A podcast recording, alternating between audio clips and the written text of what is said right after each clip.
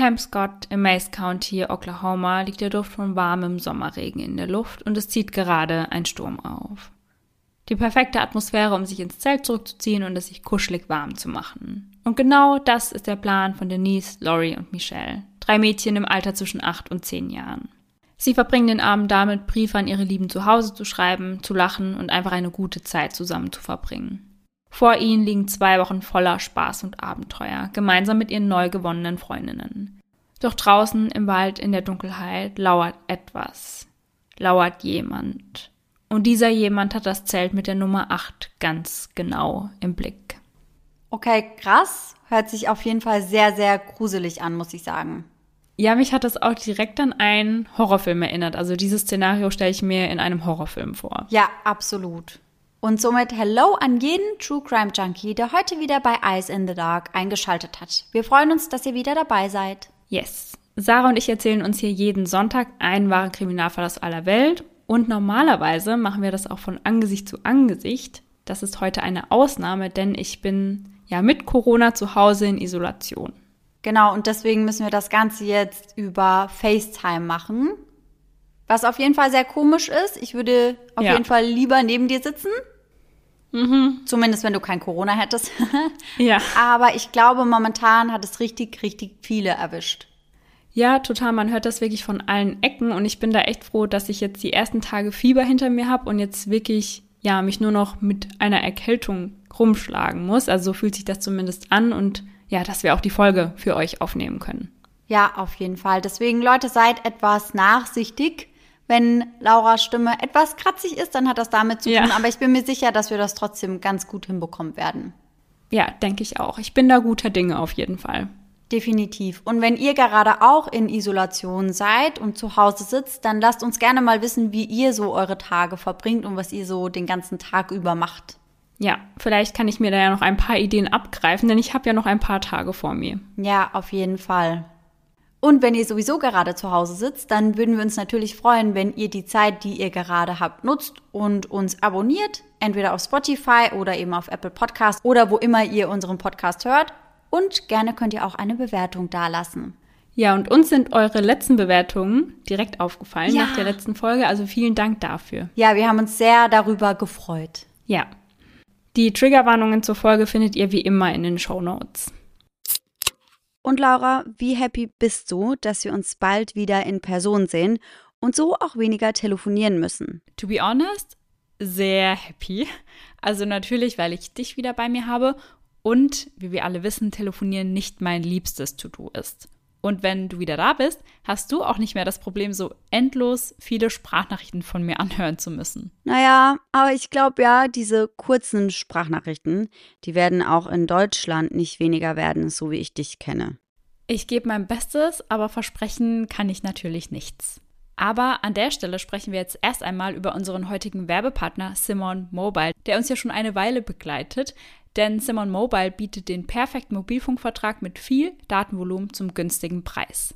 Wer jetzt einen Vertrag bei Simon Mobile abschließt, bekommt zunächst einmal 100 GB Datenvolumen für die ersten zwölf Monate geschenkt. Einfach so. Und das kann ja wohl jeder gut gebrauchen. Also wir beide nutzen das ja oft zum Beispiel, wenn wir am Reisen sind und unsere aktuellen Trash-TV-Folgen streamen wollen. Ja, essentiell auf jeden Fall. Ansonsten gibt es bei Simon Mobile normalerweise 12, 17 oder 27 GB Datenvolumen und das schon ab 8,99 Euro im Monat. Und man kann monatlich zwischen den 12, 17 und 27 GB wechseln, je nach Bedarf, was ich persönlich besonders praktisch finde. Ja, ich auf jeden Fall auch. Aber bei Simon habt ihr noch weitere Vorteile. Ihr könnt zum Beispiel monatlich kündigen.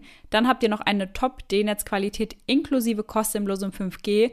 Und was wir zwei, Sarah, ja die letzten Monate viel gebraucht haben, die AllNet Flat und das Wi-Fi Calling. Und das alles bekommt ihr bei Simon Mobile. Und hier NeukundInnen wieder aufgepasst. Wer jetzt auf simonmobile.de oder in der App mit dem Code DARK2, also DARK groß und zusammengeschrieben und die Zahl 2 dahinter, einen Vertrag abschließt, bekommt für 12 Monate monatlich 2 GB geschenkt.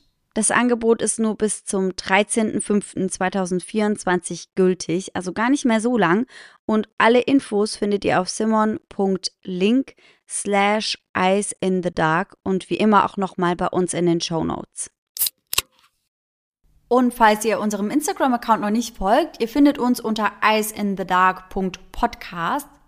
Und da hatten wir auch ein kleines Rätsel für euch gepostet mit dem einen oder anderen Hinweis, um welchen Fall es heute geht. Mhm. Tatsächlich war das, glaube ich, ein bisschen zu schwer, denn gar nicht so viele haben es richtig erraten. Aber ein paar waren auf der richtigen Fährte. Unter anderem der liebe Dominik, der sich zu 100% sicher war, dass es heute um die Oklahoma Girl Scout Murders geht. Und damit liegt er ganz richtig. Mhm. Liebe Grüße an dich. Yes, auch ganz liebe Grüße von meiner Seite. Und ich habe von dem Fall zuvor noch gar nichts gehört. Deswegen, Laura, erzähl uns mal ein bisschen, um was es geht. Auf jeden Fall um ein Zeltlager. Habe ich richtig verstanden? Ja, ganz genau. Da sind wir schon beim richtigen Thema. Also du warst noch nie in einem solchen Zeltlager, oder Sarah? Nein, leider noch nie. Ich wollte da früher immer unbedingt mal hin, aber irgendwie war das bei uns nie der Fall. Hier gibt es aber irgendwas, was du damit in Verbindung bringst oder was dir in den Sinn kommt, wenn du an Zeltlager denkst? Also tatsächlich glaube ich, dass man da halt irgendwie den ganzen Tag irgendwelche coolen Spielchen spielt und einfach eine schöne Zeit zusammen hat. Also ich stelle mir das schon alles sehr cool vor. Und ich kenne ja auch die eine oder andere Person, die als meinem Zeltlager war. Deswegen glaube ich auch zu wissen, dass es da meist auch irgendwie so ist, dass man da zwischendrin mal überfallen wird oder dass die Jungs aus der Stadt da irgendwelche Streiche spielen. Aber das ist das Unheimlichste, was ich damit verbinde. Ansonsten glaube ich, macht das Ganze ganz schön viel Spaß. Du hast das, finde ich, perfekt beschrieben, weil ich war ja seit ich acht bin ziemlich oft im Zeltlager.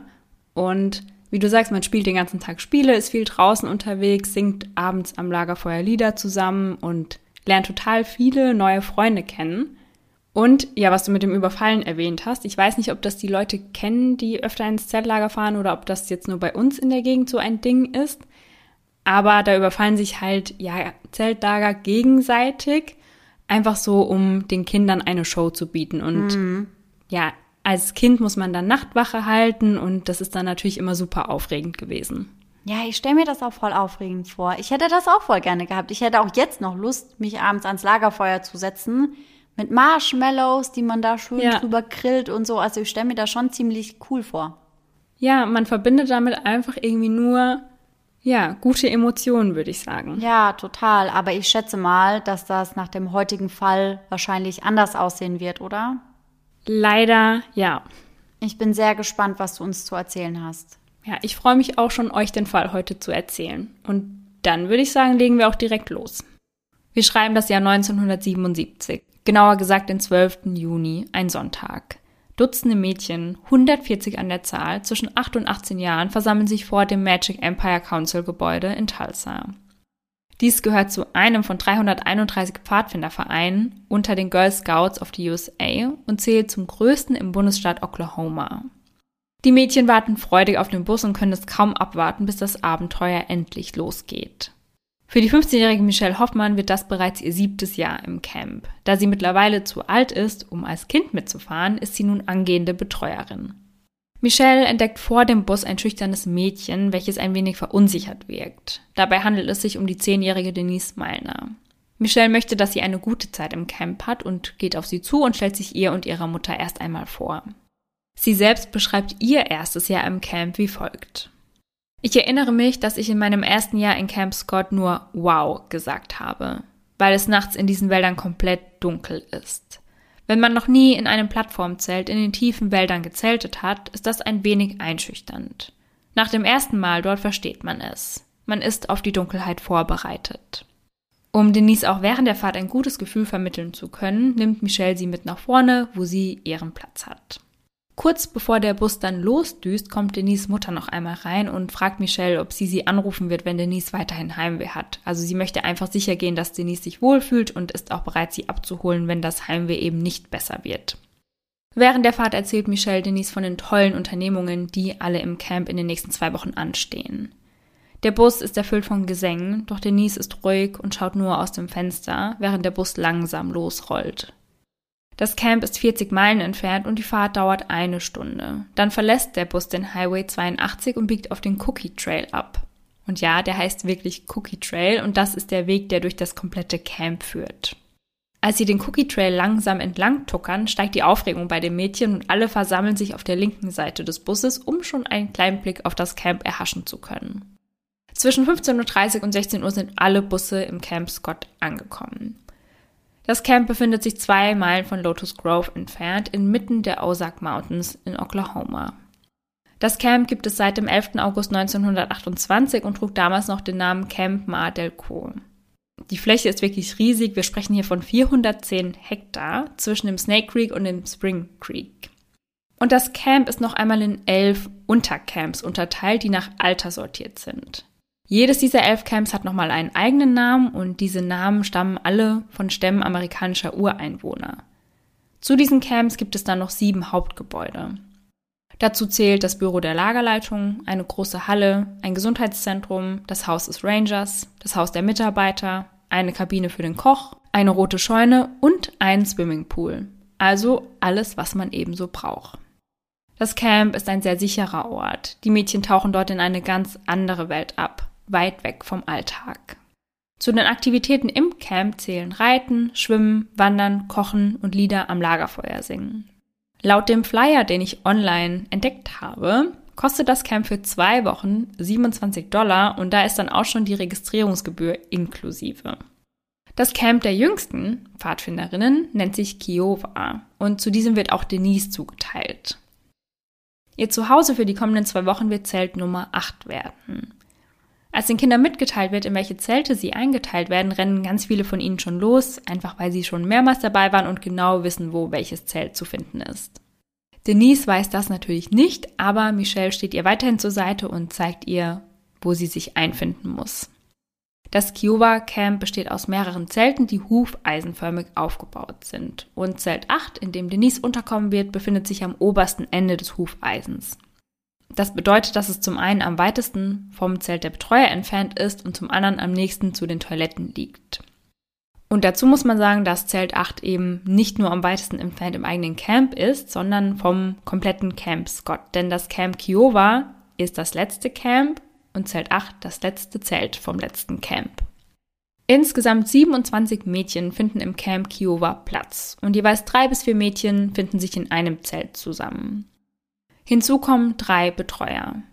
Die 18-jährige Carla Wilhite, die 18-jährige Susan Ewing und die 20-jährige Dee Elder. Schnell lernt Denise die Mädchen kennen, die sich mit ihr ein Zelt teilen werden. Das sind die 8-jährige Laurie Lee Farmer und die 9-jährige Michelle Heather Gusey. Laurie ist mit ihren acht Jahren die jüngste im kompletten Camp. Allerdings wird am Samstag, der 18. Juni, schon ihr neunter Geburtstag anstehen und ihre Eltern und ihre Schwester wollen sie dafür auch im Camp überraschen und den Geburtstag eben mit ihr gemeinsam feiern. Laurie ist ein Mädchen mit langen, blonden Haaren und einem süßen Lächeln. Sie kommt als Tochter von Dr. Charles Bow Farmer und Sherry Farmer zur Welt und wächst mit vier Geschwistern auf. In diesem Jahr stand Laurie zum ersten Mal vor einer für sie sehr wichtigen Entscheidung, denn sie hatte die Wahl, entweder beim Camp Scott teilzunehmen oder bei einem Camp, welches von YMCA gesponsert wurde. Und Laurie war ein wenig überfordert mit dieser Entscheidung und daher nahm ihre Mutter ihr diese ab und entschied eben, dass Laurie dieses Jahr im Camp Scott teilnehmen würde. Die Achtjährige ist ihrem Alter weit voraus. Sie hat die zweite Klasse übersprungen und hat gerade die vierte Klasse der Jenks Grundschule beendet. Das zweite Mädchen von Zelt 8 ist Michelle, geboren am 23. Februar 1967 als Tochter von Dick und George Ann Gusey. Für Michelle ist es bereits das zweite Jahr im Camp Scott und daher war bei ihr die Vorfreude auch riesig. Weil klar, wenn Kinder das erste Mal von ihren Eltern getrennt sind, das ist natürlich nicht so einfach, aber Michelle wusste jetzt schon, was auf sie zukommt. Sie wusste, sie wird dort sehr viel Spaß haben und deswegen hat sie sich eben wahnsinnig darauf gefreut. Vor der Abfahrt läuft sie die Treppe nach unten und setzt sich auf den Schoß ihrer Mama. Sie sagt ihr, dass sie sie vermissen wird und bittet sie, gut auf ihre Pflanzen aufzupassen. Denn Michelle hat afrikanische Veilchen und bittet ihre Mutter, diese eben ordentlich zu gießen und gut auf sie aufzupassen. Neben Pflanzen interessiert sie sich noch unheimlich für Sport und spielt Fußball in einem örtlichen Fußballteam. Auch sie ist kein Einzelkind, sondern hat noch einen jüngeren Bruder namens Michael. Denise, die wir ja bereits kennengelernt haben, trägt eigentlich den Namen Doris Denise Meilner. Aber jeder ruft sie eben nur mit ihrem zweiten Namen Denise. Geboren wird Denise am 5. Februar 1967. Wie wir vorhin schon ein wenig raushören konnten, ist Denise ein wenig besorgt, die Zeit ohne ihre Mama und ihre kleine Schwester verbringen zu müssen. Wie Mütter das eben so machen, spricht auch Denise Mutter ihr gut zu und sagt, sie soll sich keine Sorgen machen, sie würde dadurch selbstständiger werden und wird sicher ganz viele neue Freundinnen kennenlernen und mit ihnen eine super Zeit verbringen. Denise ist eine absolute Muster-Einserschülerin und wurde gerade erst bei der Carver Middle School aufgenommen, was wohl eine sehr angesehene Schule ist. Von Anhieb an verstehen sich die drei unheimlich gut und es werden direkt neue Freundschaften geknüpft. So kann das Camp auf jeden Fall losgehen. Ursprünglich war noch geplant, dass ein viertes Mädchen mit im Zelt sein sollte, aber diese wurde dann doch einem anderen Camp zugeordnet. Der erste Tag startet ganz locker. Es wird im Essbereich gesungen, etwas gegessen und die ersten Campregeln besprochen. Denn klar, so ein Camp oder so ein Zeltlager ist eben eine ganz andere Welt und deswegen gibt es da auch ein paar Regeln, die man beachten muss. Anschließend suchen alle Schutz in ihrem Zelt vor dem anstehenden Sturm. Obwohl Denise, Laurie und Michelle als die ruhigsten Mädchen im Camp auffallen, ist ihr Zelt am Abend nicht leiser als das der anderen Mädchen. Dennoch möchte Michelle sicher gehen, dass es Denise gut geht, also wirft sie einen Blick in das Zelt und sieht, dass sich Denise bestens mit den zwei Mädchen in ihrem Zelt versteht und ist beruhigt und lässt die drei dann auch ihre Dinge machen. Alle drei verfassen an diesem Abend einen Brief an ihre Familien. Laurie adressiert ihren Brief an so gut wie alle Familienmitglieder. Sie schreibt, Liebe Mama und Papa und Misty und Joe und Chad und Kathy. Wir machen uns gerade Bett fertig. Es ist 19.45 Uhr. Gerade fängt ein Sturm an und wir haben eine Menge Spaß. Ich habe zwei neue Freunde getroffen, Michelle Gousset und Denise Malner. Ich teile mir ein Zelt mit ihnen. Es hat angefangen zu regnen, als wir vom Abendessen zurückkamen. Wir schlafen auf Feldbetten.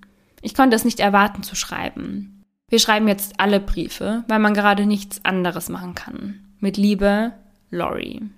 Michelle verfasst einen Brief an ihre Tante. Liebe Tante Karen, wie geht es dir? Mir geht es gut. Ich schreibe dir aus dem Camp. Wir können aufgrund des Sturms nicht nach draußen. Meine Zeltkameraden und ich sind im letzten Zelt unserer Einheit. Meine Zeltkameraden sind Denise Meilner und Lori Farmer. Mein Zimmer hat verschiedene lila Töne. In Liebe, Michelle. Denise schreibt einen Brief an ihre Mama und aus diesem lässt sie schon rauslesen, dass sich ihr Heimweh nicht gelegt hat. Liebe Mama, ich mag das Camp nicht. Es ist abscheulich. Den ersten Tag hat es geregnet. Ich habe drei neue Freunde namens Glenda, Laurie und Michelle. Michelle und Laurie sind meine Zimmergenossen. Mama, ich möchte nicht für zwei Wochen im Camp bleiben. Ich möchte nach Hause und Cassie und die anderen sehen. Dein geliebtes Kind Denise Meilner. Dann bricht die Nacht ein und bis auf das vereinzelte Aufblinzeln einiger Taschenlampen ist es stockfinster. Man hört das Kichern der Mädchen aus den Zelten und einige Waldgeräusche. Tiere oder der Wind, der durch die Bäume fegt. Kurz vor 22 Uhr entdeckt der Betreuer des Comage Camp ein Licht im Wald. Es befindet sich nördlich und bewegt sich in Richtung des Kiowa Camps. Um 22 Uhr macht die Elder einen letzten Zeltcheck im Kiowa Camp und alles scheint friedlich und normal zu sein. Um 0 Uhr oder kurz nach 0 Uhr wacht Carla Wilhite auf. Sie vernimmt Geräusche von der Straße vor ihrem Zelt. Das klingt für sie wie eine Mischung aus Frosch und Megafon. So beschreibt sie das später. Dann entdeckt sie ein Licht am Rande des Camps. Als sie selbst mit ihrer Taschenlampe in diese Richtung leuchtet, geht das andere Licht aus. Okay, das finde ich sehr, sehr unheimlich. Als sie ihr Licht daraufhin ausmacht, geht das andere Licht wieder an. Sie geht einmal um die Zelte herum, bemerkt aber nichts Ungewöhnliches und geht dann wieder zurück ins Bett. Doch sie muss in dieser Nacht noch einmal aufstehen, um einige Mädchen von den Toiletten zurück in ihre Zelte zu schicken. Um 1.30 Uhr in der Nacht verwarnt Carla einige Mädchen aus Zelt 6 und hört gleichzeitig ein seltsames Geräusch von hinter den Zelten. Ein sehr tiefer Ton und Carla kann nicht zuordnen, ob das von einem Mensch oder Tier stammt. Als ihre Taschenlampe in diese Richtung schwenkt, hört das Geräusch plötzlich auf. Da sie dieses eben nicht zuordnen kann, geht sie dann auch einfach wieder zurück ins Bett. Sobald sie im Bett liegt, hört sie das Geräusch erneut. Um zwei Uhr in der Nacht wachen einige Mädchen in Zelt 7 auf, weil sie jemand mit einer Taschenlampe anleuchtet. Jemand hatte die Planen hochgehoben und steht nun mit einer Taschenlampe in der Hand vor ihnen. Die Mädchen beschreiben nachher, dass es sich dabei um einen Mann gehandelt haben soll, der dort wohl einige Sekunden stand und dann weiter zu Zelt Nummer 8 ging. Um drei Uhr hören einige Mädchen einen Schrei. Er scheint von Richtung Zelt Nummer 8 zu kommen. Zur gleichen Zeit hört ein anderes Mädchen ein Weinen. Mama, Mama. Doch keiner denkt sich wirklich was dabei, vielleicht hat einfach jemand gerade Heimweh. Zwischen zwei und drei Uhr in der Nacht hört ein Anwohner ein wenig Verkehr auf der Straße nahe des Camps. Hinzu kommt das Verhalten von Lagerhund Sally. Er reagiert auf viele Geräusche in dieser Nacht und bellt und knurrt sehr viel. Um 6 Uhr ist diese etwas unruhige und turbulente Nacht dann auch vorbei. Carlas Wecker klingelt um diese Uhrzeit, denn sie möchte unbedingt duschen gehen, bevor die Mädchen wach werden. Sie packt also ihre Sachen und macht sich auf den Weg zur Dusche. Dabei läuft sie in Richtung des Mitarbeiterhauses und in Richtung eines weiteren Camps. Das Wasser vom Regen von letzter Nacht tropft von den Bäumen und noch immer hängt ein angenehmer Duft von Regen in der Luft. Ein sehr idyllischer Morgen. Noch. Plötzlich entdeckt sie aus dem Augenwinkel etwas auf dem Boden liegen.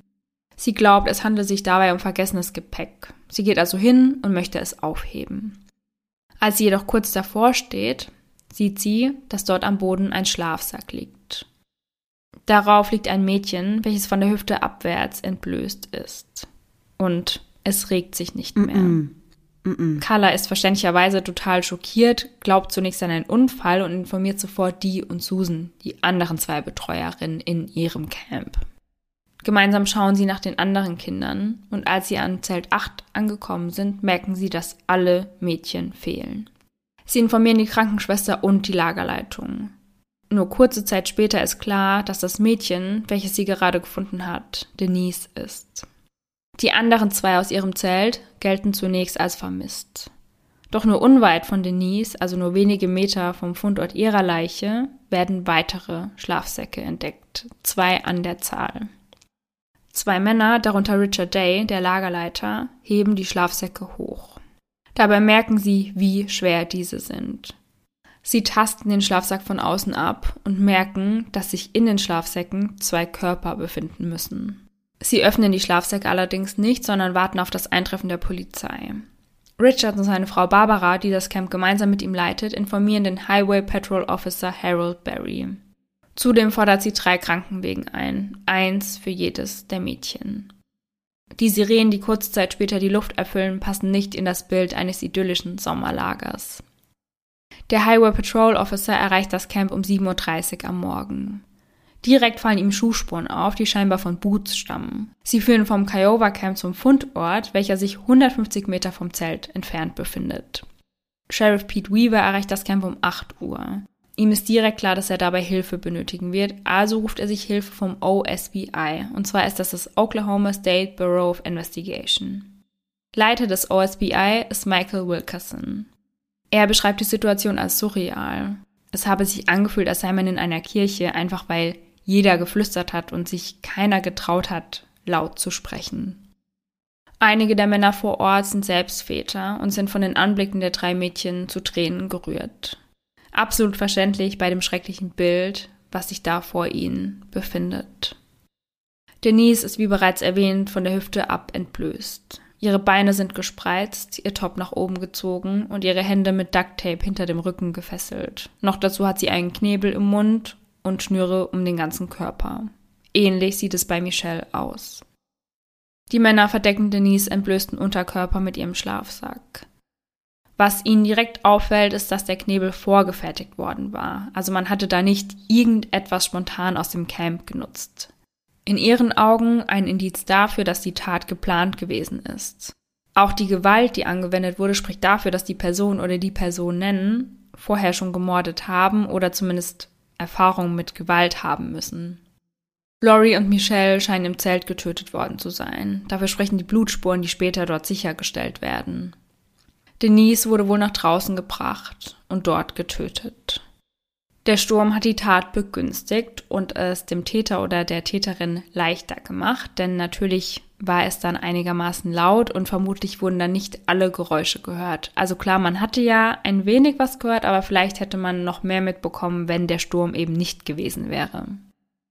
Das Zelt wurde durch die Rückseite betreten, denn die Klappen dort wurden einfach ausgehängt.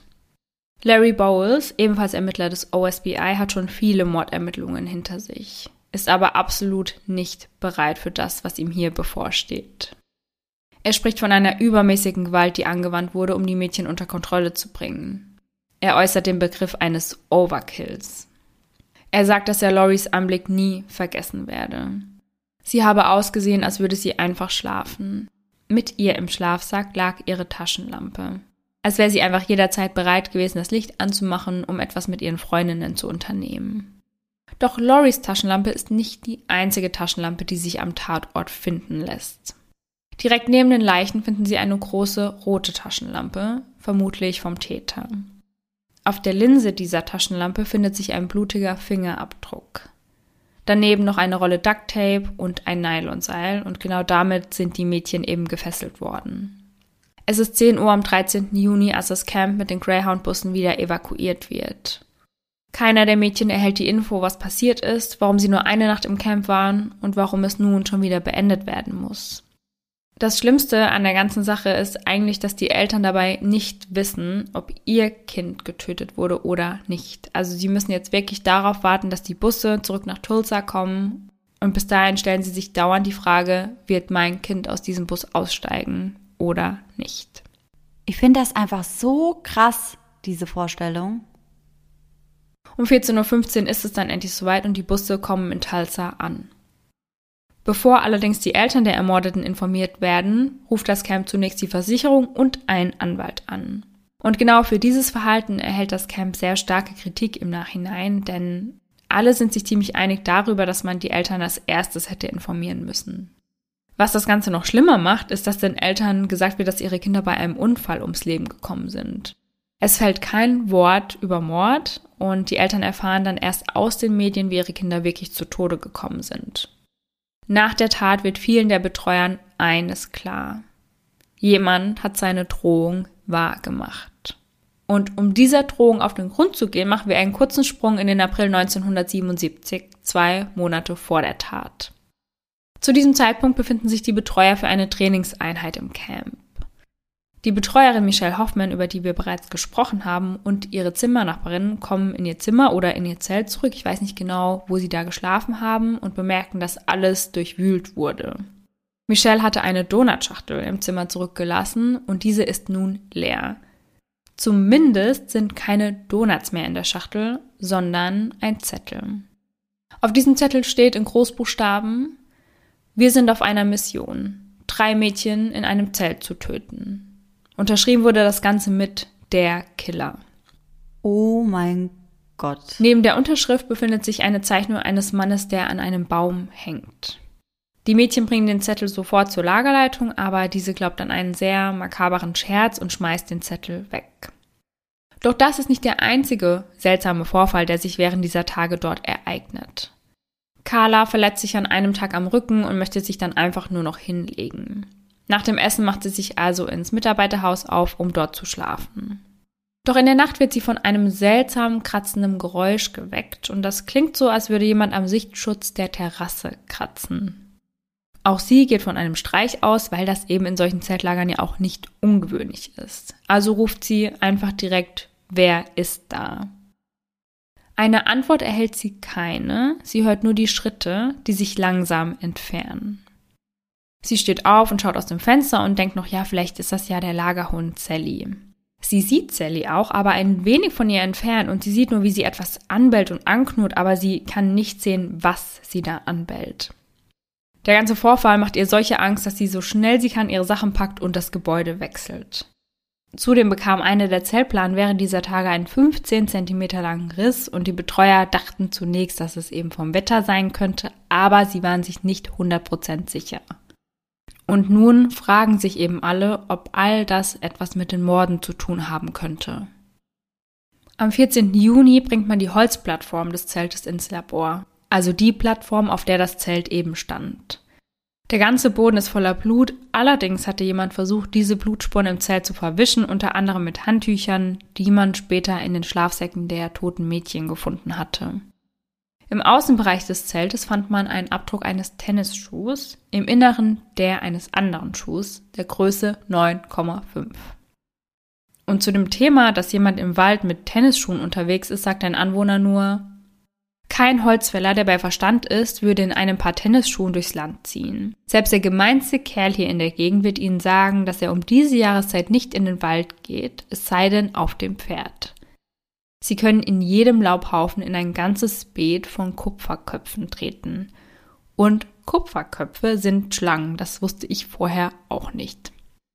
Nach und nach werden immer mehr Männer als Verdächtige ausgeschlossen, darunter auch Richard Day, der Lagerleiter, und der Camp Ranger Ben Woodward.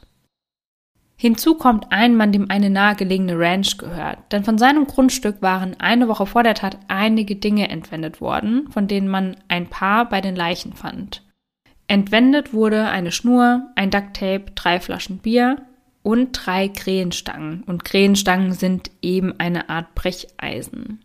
Ihr erinnert euch vielleicht, die Schnur und das Ducktape hatte man direkt bei den Leichen gefunden. Die Krähenstangen sind gar nicht aufgetaucht bis jetzt und die drei Flaschen Bier waren auf dem Zeltplatz verteilt. In der Nähe des Camps gibt es einen Mann, der in seinem Auto lebt. Dieser wird verhaftet und befragt, kann aber nicht mit dem Morden in Verbindung gebracht werden und wird daher wieder freigelassen. Und wir haben ja vorhin bereits darüber gesprochen, wie groß dieses Camp ist, also diese 410 Hektar, und das macht die Beweissicherung natürlich sehr, sehr schwierig. Aufgrund dessen wird eine Security-Firma zur Unterstützung dazu gerufen. Sie sollen einfach das Gelände ein wenig im Auge behalten und schauen, ob ihnen etwas Ungewöhnliches auffällt. Und ihnen fällt etwas Ungewöhnliches auf. Und sie geben an, dass es Beweise dafür gibt, dass wirklich jemand das Camp immer noch beobachtet. Unter anderem entdecken sie Fußspuren im frischen Sand und geöffnete Türen, die sie erst kurz zuvor geschlossen hatten. Um dem Ganzen auf den Grund zu gehen, fangen sie an, Fäden zwischen den Bäumen zu ziehen, um zu schauen, welche Wege der Unbekannte geht. Also damit können sie eben schauen, welche Fäden sind durchtrennt worden und wissen dann genau, wo derjenige langgelaufen ist. Allerdings besteht da natürlich die Gefahr, dass sie da in die Irre geführt werden, weil ich glaube, da sind ziemlich viele Tiere unterwegs und die werden wahrscheinlich auch den ein oder anderen Faden, ja, zerstören, sage ich mal. Am 16. Juni treffen speziell trainierte Spürhunde aus Pennsylvania ein, die von der Presse nur als Wunderhunde bezeichnet werden.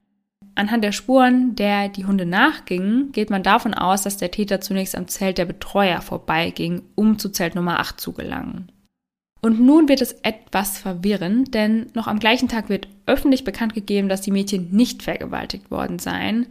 Aber dazu muss man sagen, dass sich die Quellen da sehr stark widersprechen. Also die Quelle, in der ich gelesen habe, dass verkündet wurde, sie wurden nicht vergewaltigt, die würde ich als sehr seriös einstufen aber man kann wohl final nicht genau sagen, ob sie jetzt vergewaltigt worden sind oder nicht. Am 17. Juni macht der Mann, von dessen Ranch die Gegenstände entwendet wurden, einen Lügendetektortest. Diesen macht er ganz freiwillig, also er ist kein Verdächtiger, aber das wird in der Presse fälschlicherweise behauptet und daraufhin bekommt er Drohanrufe und Nachrichten und das Ganze geht so weit, dass er irgendwann ins Krankenhaus eingeliefert werden muss. Am 18. Juni sagt Sheriff Pete Weaver, dass die Tatwaffe gefunden worden sei. Der Bezirksstaatsanwalt Sid Wise und die Agenten des OSBI widersprechen dem und sagen, sie hätten keine Ahnung, wovon der Sheriff da rede. Ungefähr zu diesem Zeitpunkt kommt das Gerücht auf, dass ein Cherokee Medizinmann die Hunde verflucht habe und dass diese bald sterben würden. Und über die Cherokees sprechen wir aber an späterer Stelle nochmal. Und tatsächlich stirbt einer der Hunde am 18. Juni aufgrund der Hitze. Der zweite Hund stirbt nur zwei Tage später, nachdem er auf die Straße rennt und von einem Auto erfasst wird. Am 19. Juni sagt Sid Wise, es gebe keinen Verdächtigen. Sheriff Weaver sagt mal wieder etwas ganz anderes und sagt, es gebe einen. Und die OSBI sagt, es gebe sogar drei. Alles also sehr verwirrend. Genau an diesem Tag korrigiert Sid auch die Angabe zur Mordwaffe. Also der Sheriff hat ja gesagt, es sei eine potenzielle Mordwaffe gefunden worden, aber dem war wohl nicht so. Am 20. Juni äußert sich Sid Wise erneut öffentlich und sagt, es gebe mehrere Verdächtige und einen Berg an Beweismitteln. Durch die Hilfe der Hunde entdecken die Ermittler eine Höhle, welche sich nur drei Meilen vom Camp entfernt befindet, und zwar an einem Berg, von dem man eben direkt einen Blick auf das Camp hat.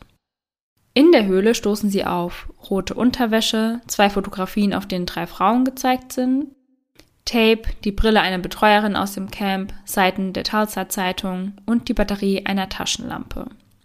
Die gefundene Zeitung entspricht genau der Ausgabe, die auch am Tatort gefunden wurde. Und zwar hatte man diese in die Taschenlampe gepresst, um einen Wackelkontakt zu fixen.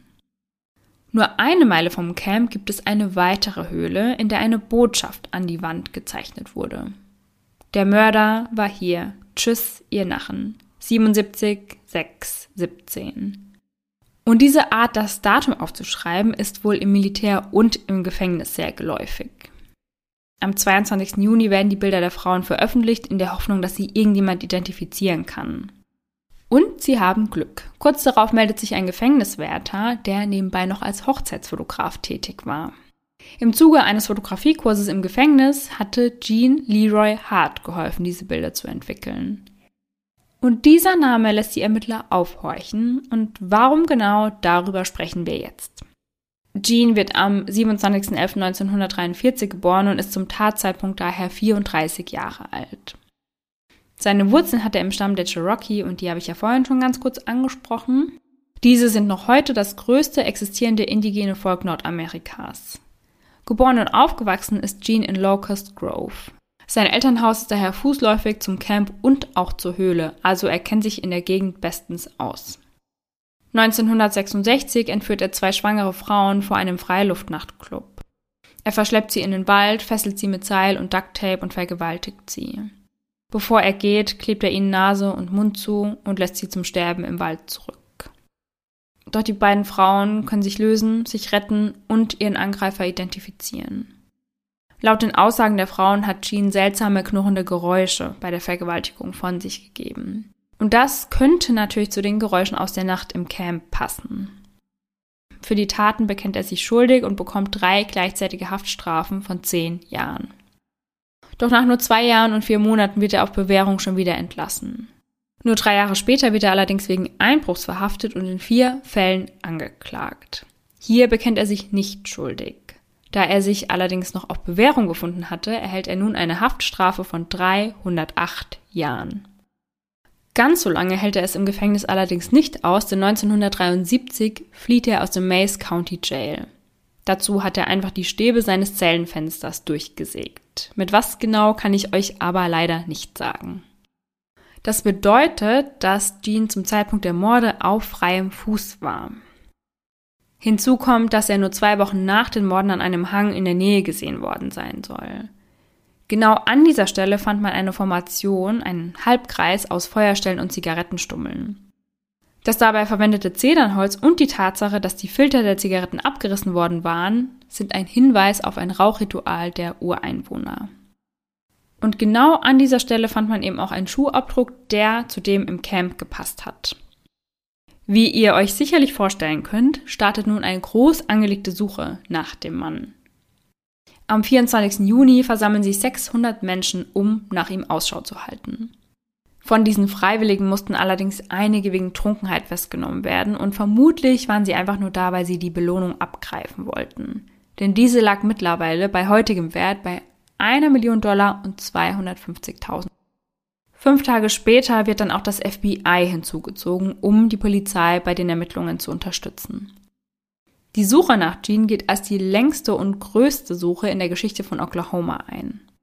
Doch trotz aller Bemühungen bleibt die Suche erfolglos. Am 1. Juli verlassen die Ermittler das Camp, sie haben wohl alle Beweismittel gesichert. Die Bekanntgabe der Autopsie erfolgt am 6. Juli bei einer Pressekonferenz. Dabei wird mitgeteilt, dass es keine Fingerabdrücke auf den Körpern zu finden gab. Es heißt, was wir für Fingerabdrücke hielten, waren keine Fingerabdrücke. Und die Forensik bestätigt, dass es keine verwertbaren Abdrücke gebe. Nun wird natürlich auch die Todesursache bekannt. Laurie und Michelle hatte man zu Tode geprügelt und Denise stranguliert. Der Todeszeitpunkt lag wohl zwischen zwei und fünf Uhr. Durch die Autopsie kam außerdem heraus, dass die Tatwaffe sowohl mit der rechten als auch mit der linken Hand genutzt worden war und dass es mehr als eine Waffe gegeben haben musste. Ihr merkt vielleicht schon, es gibt so einige Punkte, die für zwei Täter sprechen könnten. Und ein weiterer ist, dass die Mädchen mit unterschiedlichen Knoten gefesselt worden sind. Man hatte allen drei mit einem Gegenstand auf den Kopf geschlagen. Laurie und Michelle hatte man vermutlich im Schlaf getötet oder sie eben im Schlaf überrascht. Denise war so hart ins Gesicht geschlagen worden, dass man Abdrücke der Waffe auf ihrem Gesicht erkennen konnte. Um ihren Hals hing eine Kordel und ein elastisches Band und dieses elastische Band hatte man wohl dafür genutzt, um ihr die Augen zu verbinden. Sperma hatte man sowohl an den drei Mädchen als auch an der Taschenlampe gefunden. Und ich habe ja vorhin bereits erwähnt, dass es nicht klar war, ob sie vergewaltigt worden sind, aber es ist auf jeden Fall klar, also das hört ihr ja gerade auch, dass sexuelle Handlungen an ihnen vollzogen worden sind. Man weiß eben nur nicht, in welchem Ausmaß und was da genau gemacht wurde. Am Duct Tape, welches man am Tatort fand, konnte ein Haar sichergestellt werden, was definitiv nicht zu den Mädchen gehörte.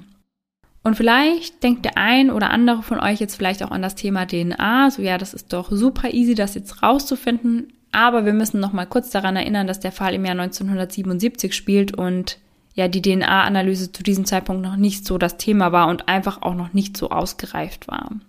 Der DNA-Test wurde erst 1984 erfunden. Und erstmalig kam die DNA-Analyse dann 1987 zum Einsatz. Also da sind wir noch ein paar Jährchen von entfernt. Am 29. Juli ist das private Security-Team noch immer im Camp Scott und sie bemerken eine Person im Unterholz und dem möchten sie natürlich nachgehen. Als sie zurückkommen, entdecken sie auf den Stufen zum Haus der Lagerleitung, welches sie als Büro genutzt hatten, eine Tüte. In dieser Tüte befinden sich Schuhe und pinke Socken. Beides ist komplett durchnässt. In den Schuhen steht ein Name. Denise Meilner. Während dieser Zeit läuft die Suche nach Jean immer noch weiter. Zehn Monate nach dem Mord erhält die Polizei dann einen Tipp. Und dieser Tipp führt sie zu einer Hütte im Cherokee County. Dort wird Jean am 6. April 1978 festgenommen und es kommt heraus, dass er dort die letzten acht Monate verbracht hat. Bei der Festnahme sagt Agent Larry Bowles zu ihm, Du hast diese kleinen Mädchen getötet, nicht wahr? Seine Antwort darauf, ihr werdet es mir nie anheften können. Die Hütte, in der man Jean fand, gehört Sam Pitchen. Und dieser wird nun dafür angeklagt, dass er einen Flüchtigen beherbergt hat. In seiner Hütte stellen sie einen Spiegel und eine Maiskolbenpfeife sicher und diese seien wohl aus dem Camp entwendet worden. Jean wird nun umgehend ins Oklahoma State Penitentiary gebracht. Die Anklage gegen ihn lautet Mord ersten Grades in drei Fällen und die Juryauswahl dauert zehn Tage und am Ende besteht sie aus sechs Männern und sechs Frauen. Der Prozess startet am 19. März 1979 im Mays County Courthouse in Pryor. Jean bekennt sich nicht schuldig. Freunde und Familie sammeln Geld für seine Verteidigung und glauben ganz fest an seine Unschuld. Doch die Verteidigung geht so weit, dass die Familien der Opfer im Gerichtssaal Polizeischutz benötigen, dass ihnen nichts passiert. Die Verteidigung gibt vor Gericht an, dass Beweise absichtlich platziert und manipuliert worden sind. Ganz einfach, um ihren Mandanten schuldig darstellen zu lassen, man habe einfach einen Sündenbock gebraucht. Als dieser Versuch fehlschlägt, haben sie aber einen anderen Verdächtigen im Petto. William Stevens, ein ebenfalls verurteilter Vergewaltiger. Dean Boyd, eine Kellnerin, sagt aus, sie habe ihn am Morgen der Morde in ihrem Diner, rund 15 Meilen vom Camp entfernt, gesehen. Ein anderer Zeuge will ihn Tage vorher bereits auf dem Gelände des Camps gesehen haben. Selbst einer seiner Freunde sagt gegen ihn aus. Er habe ihm die Taschenlampe geliehen, die am Tatort gefunden wurde. Und nicht nur das. 1977 habe er im betrunkenen Zustand die Morde sogar gestanden. Um seine Tat begehen zu können, habe er das Camp über einen längeren Zeitraum beobachtet. Und durch seinen Dienst in Vietnam hat er eben bestimmte Fähigkeiten und Fertigkeiten zur Überwachung gelernt, die er dann eingesetzt haben soll. Dazu muss man jetzt noch erzählen, dass die Taschenlampe abgeklebt worden war, also vorne wurde sie abgeklebt und nur ein kleiner Schlitz frei gemacht, dass eben niemand direkt alarmiert wird, also dass da wirklich nur ein wenig Licht rauskommt, wahrscheinlich, dass man gerade genug sieht, aber dass man niemanden unnötig weckt. Und von genau solchen Fertigkeiten und Tricks ist hier eben die Rede. Hinzu kommen mehrere Zeugen, die ihn am Tag der Morde gesehen haben wollen. Er habe Kratzer auf den ganzen Armen gehabt und Blut an den Schuhen. Letztendlich kann er nicht mit dem Mord in Verbindung gebracht werden und er nimmt sich dann 1984 im Gefängnis das Leben. Dort saß er gerade seine Strafe für Kidnapping, Vergewaltigung und Raub ab. Weiter führt die Verteidigung auf, dass die von der Anklage vorgelegten Beweise nicht eindeutig ihrem Mandanten zuzuweisen seien. Und von welchen Beweisen hier die Rede ist, da sprechen wir jetzt drüber. Unter anderem hatte man ja ein einziges Haar am Ducktape gefunden und dieses soll wohl zu Jeans Haaren passen. Dann hatte man natürlich die Spermaspuren am Tatort gefunden und die Verteidigung sagt eben, dass Jean sich bereits einer Vasektomie unterzogen hatte und deswegen gar keine Spermaspuren hätte hinterlassen können. Ein weiterer Beweis sei die ähnliche Vorgehensweise wie bei Jeans Vergewaltigung im Jahr 1966. Ihr erinnert euch vielleicht, auch diese Opfer waren mit Ducktape und einem Nylonseil gefesselt worden. Dann hatte man ja in der Höhle in unserem Fall eine Brille gefunden und auch bei den Vergewaltigungen hat eine Brille eine Rolle gespielt. Denn die beiden Frauen trugen eine Brille und auf dem Weg in den Wald hat Jean ihnen diese abgenommen und sie anprobiert. Am 30.05.1979 braucht die Jury sechseinhalb Stunden für ein Urteil. Es lautet nicht schuldig. Sie sagen, es gebe einfach zu wenig Beweise und sie können der Polizei nicht glauben, weil einer der Polizisten während des Prozesses gelogen hatte. Als dieser gefragt wurde, ob es Fotos der Festnahme von Jean gibt, verneinte er, allerdings brachte die Verteidigung dann genau diese Fotos vor. Warum er diesbezüglich gelogen hatte, hat sich mir nicht ganz erschlossen, um ehrlich zu sein, aber ist natürlich klar, dass die Jury dann davon ausgeht, dass vielleicht andere Fakten auch nicht der Wahrheit entsprechen. Die Eltern der Mädchen sind der Meinung, dass Jeans Position als Highschool-Footballstar und Cherokee mit in seinen Freispruch reingespielt haben. Viele im Gerichtssaal haben sogar gejubelt, als Jean freigesprochen wurde. Ein freier Mann ist er dennoch nicht, denn ihr erinnert euch vielleicht, dass er eine Haftstrafe von 308 Jahren bekommen hat. Diese 308 Jahre waren die ursprüngliche Haftzeit und da kamen dann noch ein paar Jährchen obendrauf für die Flucht aus dem Gefängnis. Die Polizei ist zutiefst schockiert von dem Urteil, denn sie sind der festen Überzeugung, dass sie den richtigen Mann festgenommen haben.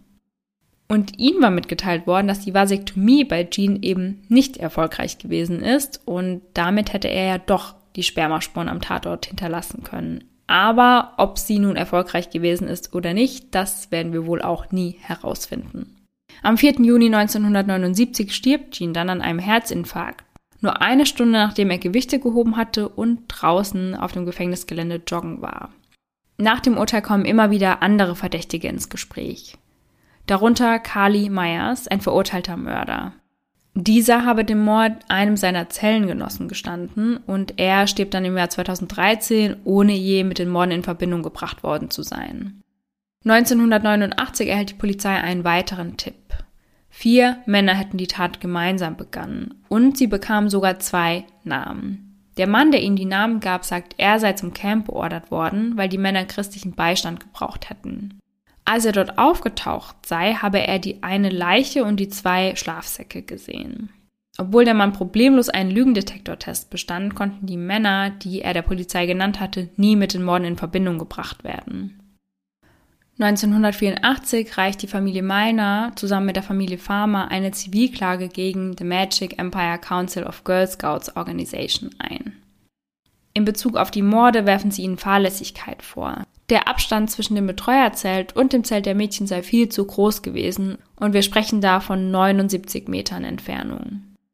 Außerdem war die Sicht auf Zelt 8 zudem zum Teil durch das Duschgebäude versperrt und um die Schlafplätze habe es einfach viel zu viel Wildwuchs gegeben. Und falls ihr euch erinnert, als ich euch das Camp beschrieben habe, habe ich ja darüber gesprochen, dass es da auch ein Haus für einen Ranger gab. Und dieser war eben dafür verantwortlich, das Lager in Ordnung zu halten und Eindringlinge zu verjagen. Und er war eben in der Nacht der Morde anwesend, hat aber nicht gemerkt, dass sich jemand ins Camp geschlichen hat. Und das ist ein weiterer Punkt, den sie in dieser Zivilklage eben mit aufführen. Dabei streben sie eine Summe von drei Millionen Dollar an. Beim Prozess sagen ehemalige Camper und Betreuer aus und berichten unter anderem von der Warnung, die man zwei Monate zuvor gefunden hatte. Letztendlich entscheidet die Jury 9 zu 3 für die Angeklagten. 1989 wird erneut eine Kistenhülle untersucht, auf der man Sperma sichergestellt hatte. Drei der fünf getesteten Sonden konnten wohl mit Jean in Verbindung gebracht werden. Allerdings ist das nicht sehr schlüssig. Denn statistisch gesehen würde die DNA von einem aus 7700 amerikanischen Ureinwohnern genau dieses Ergebnis erzielen. 1996 unterschreiben hunderte Einheimische eine Petition für die Untersuchung des Verbrechens durch eine Grand Jury. Sie wollen einfach, dass der Fall nochmal aufgerollt wird und die Wahrheit endlich ans Licht kommt. Doch eine solche Jury wird nie einberufen. Doch auch nach all den Jahren kommen immer wieder neue Verdächtige ins Gespräch. Diesmal ist es Frank Justice, ein Freund von Jean. Er prahlte damit, die Botschaft an die Höhlenwand gezeichnet zu haben. Bei einer Befragung 1990 reagierte er sehr ausweichend auf die Frage nach seinem Aufenthaltsort in jener Nacht. 2008 wird ein erneuter DNA-Test durchgeführt, ebenfalls von Spuren, die von einer Kissenhülle gesammelt wurden. Es konnte ein Teil-DNA-Profil sichergestellt werden, was wohl weiblich sein soll. Allerdings ist bei diesem Teilprofil eben nicht klar, ob es sich dabei um die DNA der Mädchen selbst handelt. Und es waren einfach viel zu wenig Spuren dafür da, um das eben mit Sicherheit ausschließen zu können. Sherry Farmer, Loris Mutter, sagt gegenüber einer Zeitung dazu, ich hatte immer im Gefühl, dass ein Mädchen anwesend war. Angesichts der DNA-Ergebnisse muss man sich nun fragen, ob nicht auch eine Frau an den Morden beteiligt gewesen ist. 2011 gibt John Russell bekannt, einen Film über die Vorfälle im Camp drehen zu wollen und dem Ganzen möchte er den Titel Candles geben. Verurteilt wurde John für Unterschlagung und Checkbetrug. Wie so viele andere soll auch er einem Insassen im Ottawa County Jail 1979 die Morde an den drei Mädchen gestanden haben. Allerdings kam es bis heute nicht zu diesem besagten Film. Das Camp selbst öffnet nach dem Jahr 1977 nie wieder seine Tore. Immer wieder sind Geisterjäger oder auch einfach nur True Crime Fans dort unterwegs, um sich das Camp oder das verlassene Camp besser gesagt einmal selbst anzuschauen. 1980 wurde das Camp seitens der Girl Scouts verkauft, allerdings machte der Besitzer sehr wenig damit. Also dort steht ein Picknicktisch, eine Feuerstelle und die Zeltplattform, aber es wird alles mehr von Unkraut verschlungen, als dass da irgendetwas mitgemacht wird. Richard Cousset ruft nach dem Tod seiner Tochter eine Organisation ins Leben mit dem Namen Victims Bill of Rights. Diese soll Opfer und Familien finanziell unterstützen, um Rechnungen begleichen zu können. Loris Mutter hat es nie verkraftet, dass sie für ihre Tochter die Entscheidung gefällt hat, in dieses Camp statt in das YMCA Camp zu gehen. Ihre Schwester Misty hat durch die ganze Sache etwas ganz Wichtiges gelernt. Sie sagt, ich beende jede Konversation am Telefon mit Ich liebe dich weil du nie weißt, was passiert. So, und damit habe ich euch jetzt auch alles erzählt, was es zu dem Fall zu wissen gibt. Also wie ihr gemerkt habt, der Fall ist bis heute ungelöst. Man hat vielleicht die eine oder andere Theorie im Kopf, aber ich glaube, final werden wir wahrscheinlich nie erfahren, wie die Mädchen gestorben sind. Ja, und ich finde, also ich finde den Fall so oder so sehr grausam, weil ich finde alles, was irgendwie mit Kindern zu tun hat, immer noch mal besonders schlimm irgendwie. Ja. Aber ich mhm. finde, gerade, dass dieser Fall ungelöst ist, macht mich wahnsinnig. Also das finde ich ganz, ganz furchtbar. Und ich fand auch alles so wir, also die Ermittler waren sich ja teilweise selbst nicht einig, was sie mhm. da so erzählt haben. Und ich finde, das macht es auch schwierig, irgendwie überhaupt zu, ja, zu ahnen, was da passiert ist, weil man gar nicht weiß, welche Info stimmt jetzt eigentlich und welche ja, vielleicht ja. auch wieder nicht. Total, das finde ich auch ganz, ganz schwierig, muss ich sagen. Hast du denn einen Verdacht, wer, wo, wie verantwortlich dafür sein könnte? Also anhand der Infos, die ich gelesen habe, könnte ich mir schon vorstellen, dass es Jean war, mm. weil ich finde, dass da schon viele Parallelen zu der Tat von 66 sind, zu der Vergewaltigung. Ja. Und ja. allein, wenn er wirklich gesagt hat, ihr werdet mir das nie anheften können, ich finde, das klingt einfach schon so, als wäre er es einfach, aber er fühlt sich halt so sicher, Voll. weil man ihm nichts nachweisen kann. Ja. Das fand ich auch. Also den Satz fand ich auch voll krass, weil sich das irgendwie auch so voll anhört, als wäre er schon irgendwie verantwortlich dafür, aber fühlt sich halt so voll sicher, dass ihn eh niemand ja. dafür dran kriegen kann. Irgendwie auch so ein bisschen von oben herab und so. Also ja, den Satz genau. fand ich irgendwie voll crazy, weil wenn du es nicht warst, dann würdest du sowas, glaube ich, niemals von dir geben.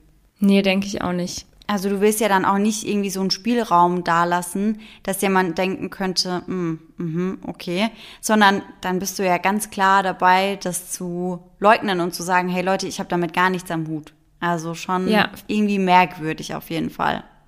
Ja, und weil so viel stimmt eigentlich auch mit dem Ducktape, mit dem Nylonseil, mhm. dann wurden da die Bilder gefunden. Es ist einfach, es spricht so viel dafür und das Einzige, was nicht dafür spricht, ist, dass er eine andere Schuhgröße hat als ja. der Abdruck, der da gefunden wurde.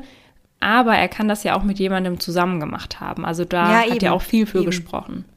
Eben, das stimmt. Stimmt, das könnte ja auch der Komplize einfach gewesen sein. Also der Abdruck ja. von dem Komplizen. Heißt ja nicht, dass ja, er es genau. alleine war. Aber dass er halt vielleicht trotzdem beteiligt war in der ganzen Geschichte. Mhm. Ja. Weil er kannte sich ja auch in der Gegend sehr, sehr gut aus. Mhm. Also. Auf jeden Fall sehr unheimlich alles, muss man sagen. Ja, finde ich auch. Ganz furchtbar. Ich stelle mir das auch so schlimm vor, dann diese zwei Schlafsäcke zu finden und zu spüren, okay, da sind zwei Kinder drin. Oh, ich fand den Gedanken, Boah, da hatte ja. ich so Gänsehaut. Ich fand das so, so schlimm. Und wo ich auch richtig schlucken musste, ist, als du gesagt hast, dass ich glaube, die Mutter von Lori dann entschieden hatte, dass sie in das Camp geht. Boah, ja, ja. Also das fand ich irgendwie voll schlimm, weil sie hätte ja auch in dieses YMCA-Camp gehen können. ja, genau. Und ich glaube, natürlich kann die Mutter da nichts dafür, damit kann man niemals rechnen, aber ich glaube, man macht sich dann total die Vorwürfe und denkt sich, ich habe das entschieden. Wenn ich das anders entschieden hätte, dann wäre das nicht passiert. Und den Gedanken finde ich super schlimm. Und ich glaube, der lässt einen auch sein ganzes Leben wahrscheinlich nicht mehr los. Weil das ist eine Entscheidung. Hätte sie da anders gehandelt, hätte sie die Entscheidung anders getroffen, dann wäre ihr kleines Mädchen ja wahrscheinlich noch am Leben. Oder bei Denise das ähnliche, sie wollte ja gar nicht dahin und ihre Ja. Mhm. Mutter hat ihr dann gut zugesprochen, was ja auch total richtig ist, weil ja so ein Zeltlager ist ja was voll Schönes normalerweise. Ja, ja, ja, klar. Und sie fragt sich vielleicht auch immer, hätte ich sie doch zu Hause gelassen, dann ja, wäre sie noch hier bei mir. Also ich glaube, das sind Gedanken, die sind einfach ganz schrecklich. Ja, furchtbar. Und was ich aber auch ganz krass fand, ist die Tatsache, dass die Eltern vorab nicht informiert wurden. Wie kann sowas Boah, ja. passieren? Hä, also Ja. da haben wir ja vorher schon so ein bisschen drüber gesprochen, aber das geht mir einfach nicht in den Kopf rein. Also Mhm. wie kann es sein, dass die Eltern dann da stehen und warten auf diesen Bus und Ja. nicht wissen, kommt ihr Kind da raus oder kommt ihr Kind da nicht raus? Und dass sie dann nicht mal informiert werden, wie die Kinder gestorben sind. Also, dass sie das aus den Nachrichten erfahren, das geht gar nicht. Ja. Überleg dir das mal, du denkst, dein Kind ist, ich weiß nicht, in was für ein Unfall es in einem solchen Zeltlager verwickelt sein Mhm. kann, aber du denkst an sowas und dann hörst du aus den Nachrichten, ja, es war Mord. Also ich will Voll. mir gar nicht vorstellen, wie sich das anfühlen muss. Ich finde das ganz grausam, weil ich finde, die Eltern wären die ersten Personen gewesen, die hätten informiert werden müssen. Ja. Und ich finde, man hätte sie dann auch zur Seite nehmen müssen. Hätten da nicht irgendwie Beamte, Ermittler, Seelsorger vor Ort sein müssen, die das persönlich überbracht hätten. Also ich verstehe das irgendwie gar nicht, muss ich sagen. Ja, also dafür hat das Camp ja auch sehr viel Kritik Mhm. bekommen. Und wie du gesagt hast, stell dir mal vor, du gehst da hin und willst dein Kind abholen, weißt aber nicht, ob es überhaupt noch lebt. Ja. Und wenn man überlegt, da waren 140 Mädchen dabei und alle Mhm. Eltern standen dann da und wussten nicht, ob ihr Kind aus dem Bus steigen wird. Voll, Also voll. Und dann dauert es vielleicht ein paar Minuten, bis dein Kind aussteigt. Und Ja, du stehst dann da in dem Moment und siehst, wie alle anderen Eltern irgendwie ihre Kinder in den Arm nehmen und dein Kind ist noch nicht rausgekommen, hast aber Ja. irgendwie die Hoffnung, dass es kommt. Und ja, bei drei Familien ist es dann gar nicht der Fall. Und ich finde das einfach so krank. Also ich finde, das ist richtige Folter, muss ich ehrlich sagen.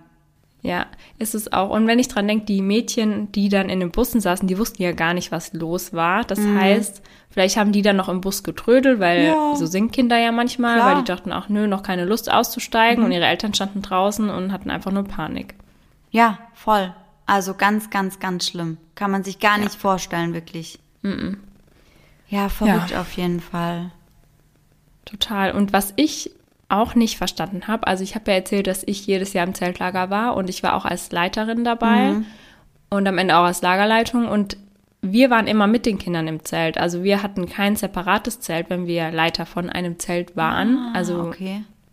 das heißt, da war immer ein oder zwei Leiter pro Zelt eingeteilt, die dann auch darin geschlafen haben. Und Ach, ich habe ehrlich gesagt nicht verstanden, warum ja die das dort so gemacht haben, dass die Leiter halt komplett getrennt sind. Also Ja, ich meine, ich kann ja meinetwegen noch verstehen, wenn die Leiter nicht mit in dem Zelt drinne sind. Das kann ich meinetwegen noch nachvollziehen. Einfach, weil die Kids vielleicht sich auch nochmal anders benehmen, wenn dann da jemand Erwachsenes mit drinne ist. ja, Meinetwegen. Aber du hattest ja auch irgendwie gemeint, dass der Leiter von dem Zelt irgendwie, ich weiß nicht, 80 Meter, 90 Meter entfernt war. Ja, ja. Und das finde ich auf jeden Fall crazy, weil, sorry, aber über 80 Meter bekommst du ja gar nichts mit. Überhaupt Ja. nichts. Und das finde ich irgendwie schon sehr fahrlässig, muss ich sagen, weil da hätte ja sonst was passieren können. Ist es ja letztendlich total. auch. Und er bekommt nichts Also selbst- mit davon. Ja, und selbst wenn jetzt kein, ja, keiner von außen involviert ist, kann ja auch so sein, dass die Kinder nachts mal irgendwas haben Ja, und ja. Wenn die dann rufen, wer soll sie dann hören? Außer die Mädchen aus dem Nachbarzelt vielleicht, ja, oder? Ja, ja. Vor allem, als du da meintest, also da ging bei mir wirklich gar nichts mehr. Den Gedanken fand ich so schlimm, dass dieser Gene eben solche Tiergeräusche bei der Vergewaltigung damals gemacht hat. Mhm. Ja. Und dass man sowas eben auch gehört hat, boah, da war bei mir wirklich vorbei. Also, dass die anderen Kids das gehört haben und dann im Nachhinein auch wussten, was das vielleicht war, boah, den Ja. Gedanken finde ich so schlimm. Und auch, dass der Mann dann oder dass ja ein Mann auf jeden Fall in dem anderen Zelt vorher noch war. Dann hat er sich vielleicht die Kinder angeschaut und die haben ihm dann vielleicht aus irgendwelchen Gründen nicht zugesagt und dann ist er zum nächsten Zelt weitergegangen. Also auch ein ganz, ganz grauenvoller Gedanke. Ja, da gibt's auch die Theorie, dass der Täter vielleicht auf ein bestimmtes Kind fokussiert war vorab und die anderen zwei quasi nur getötet wurden, damit es keine Zeugen gibt. Ja, das könnte natürlich sein. Ja, aber wenn man an diese Drogen dann denkt, da war ja die Rede von drei Kindern. Stimmt. Also, Boah, das finde ich auch so heftig, ne? Also, dass das vorher sogar angekündigt wird. Ich meine, Ja. ich kann nachvollziehen, dass man das vielleicht nicht so ernst nimmt, weil wer rechnet damit, dass sowas wirklich passiert? ja, klar, ja. Aber sich das im Nachhinein nochmal durch den Kopf gehen zu lassen, das finde ich schon heftig dann. Ja, da denkt man sich auch, hätten wir vielleicht doch mehr Sicherheitsvorkehrungen getroffen, ja, einfach. Ja, ja, ich dachte mir das auch bei ganz vielen Dingen, die in der Nacht passiert sind, weil man hat ja mehrfach was gehört, wo ich mir dachte, im Nachhinein denken sich die Leiter oder die Kids vielleicht auch, Mist, hätte ich doch da irgendwie mal nachgeschaut oder hätte ich irgendwas gemacht. Ich meine, die Kinder hätten wahrscheinlich eh nichts tun können und ob die Leiter was hätten machen können, das sei auch mal so dahingestellt, aber ich glaube, man hat dann trotzdem immer das Gefühl, man hätte irgendwas machen können, auch wenn es vielleicht gar nicht so gewesen wäre. Ja, das ist einfach wieder ein Fall, in dem man sich ganz viele Was wäre, wenn Fragen stellen kann. Total, total. Und ich finde, das macht es immer besonders schlimm irgendwie. Ja, weil dann das Gedankenkarussell irgendwie gar nicht aufhört. Ja, ja. Ich finde auch, ich finde auch wirklich den Gedanken, dass da irgendwie vielleicht zwei, drei Männer sich zusammengeschlossen haben und dann auf die Jagd nach irgendwie acht bis zehnjährigen Mädchen gehen, finde ich so krank einfach. Ich finde das so abartig. Ja, total. Also, ich muss generell sagen, so dieses ganze Thema, klar, ein kleines Mädchen zu vergewaltigen, finde ich eh schon schlimm, aber das in einer Gruppe zu machen, ich finde das, ja. ich finde das so bestialisch einfach. Das musst du dir mal es auch, vorstellen, ja. dass du das dann vor deinen besten Freunden vielleicht irgendwie machst und dann feiern die sich am Ende irgendwie noch ab dafür. Also ich finde das so abartig. Ich komme da gar nicht drauf klar. Da wird einem richtig schlecht, oder? Ja, voll, voll. Richtig ekelhaft. Boah, auf jeden Fall ein sehr, sehr schlimmer Fall. Und ich glaube, der wird Ja. dem einen oder anderen, wahrscheinlich auch mir, auf jeden Fall noch ein bisschen nachhängen. Das denke ich auch. Und ich bin sehr, sehr gespannt, was eure Theorien sind, also was ihr glaubt, wer der Täter ist, oder ob ihr glaubt, dass ja der noch komplett unbekannt ist und komplett davongekommen ist damit. Ja, bin ich auch sehr gespannt drauf. Und um die heutige Folge vielleicht etwas aufzulockern und euch mit einem nicht ganz so schlimmen Gefühl zu entlassen, haben wir jetzt wie immer noch ein Gänsehaut-to-go-Moment für euch.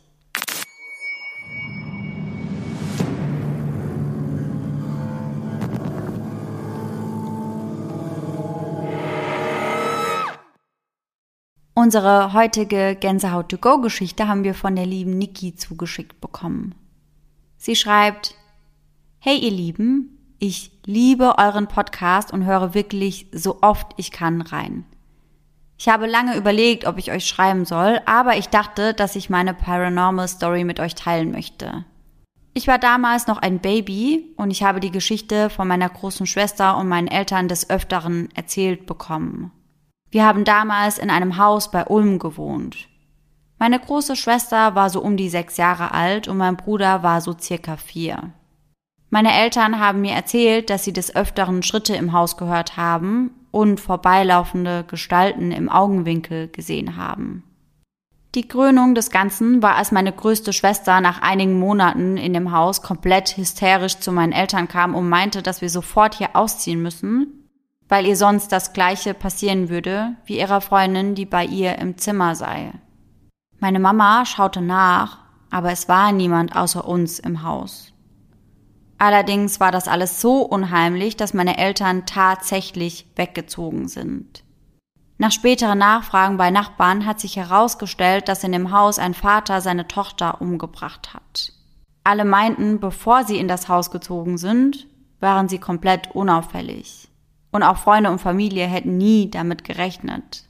Bis heute sagt meine Schwester, dass immer ein kleines Mädchen zu Besuch war, die mit ihr gespielt hat. Mir hat das wirklich ein wenig Angst gemacht. Und das kann ich absolut Puh. verstehen, weil ja. das macht sogar mir Angst, um ehrlich zu sein. Ey, total. Und ich musste direkt an Amityville denken, weil mhm. ja, da war das ja ein bisschen ähnlich irgendwie. Ja, komplett. Also schon sehr, sehr creepy, muss man sagen. Furchtbar. Ja. Aber ich finde es krass, dass die Eltern direkt ausgezogen sind. Genau so hätte ich es wahrscheinlich auch gemacht. Weil aus Horrorfilmen kennt man das ja immer, dass Menschen trotzdem dort wohnen bleiben. Ja, ja. Die sehen voll die creepy Sachen und da geht voll die kranke Scheiße ab und die bleiben trotzdem dort. Ja, es ist so. Und ich nee, verstehe das ist jetzt das unser Haus. Nicht. Wir gehen hier nicht weg. Ja, so. nö. Wir waren zuerst hier. Ist mir egal. Ja, so, ganz immer genau. so. Leute, zieht aus, ist scheißegal, aber die bleiben trotzdem ja. dort. Und ich finde es gut, dass sie ja. ausgezogen sind. Ja, aber wirklich, es war die, genau die richtige Entscheidung auf jeden ja, Fall. Ja, auf jeden Fall, denke ich auch. Also, liebe Niki, vielen Dank für deine Geschichte. Ja. Und wie immer könnt ihr uns eure Stories per E-Mail und auch per Instagram weiterhin zukommen lassen. Da freuen wir uns immer sehr drüber. Genau, ihr erreicht uns da unter iceinthedark.podcast. Genau. Und Sarah, dann freue ich mich schon, dass wir nächste Woche hoffentlich dann wieder zusammen aufnehmen können, weil ja. das ja, macht dann nochmal um einiges mehr Spaß. Auf, auf jeden, jeden, Fall. Fall. Ich freue mich auch drauf. Ich werde auf jeden ja. Fall ein paar coole Snacks vorbereiten und uns Matcha oh, mitbringen. Ja. Oh, sehr gut. Jetzt freue ich mich sogar noch mehr. das habe ich mir gedacht.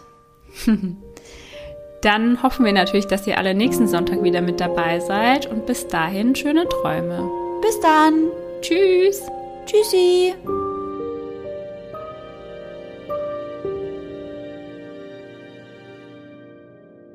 Und dann würde ich sagen, legen wir auch direkt los.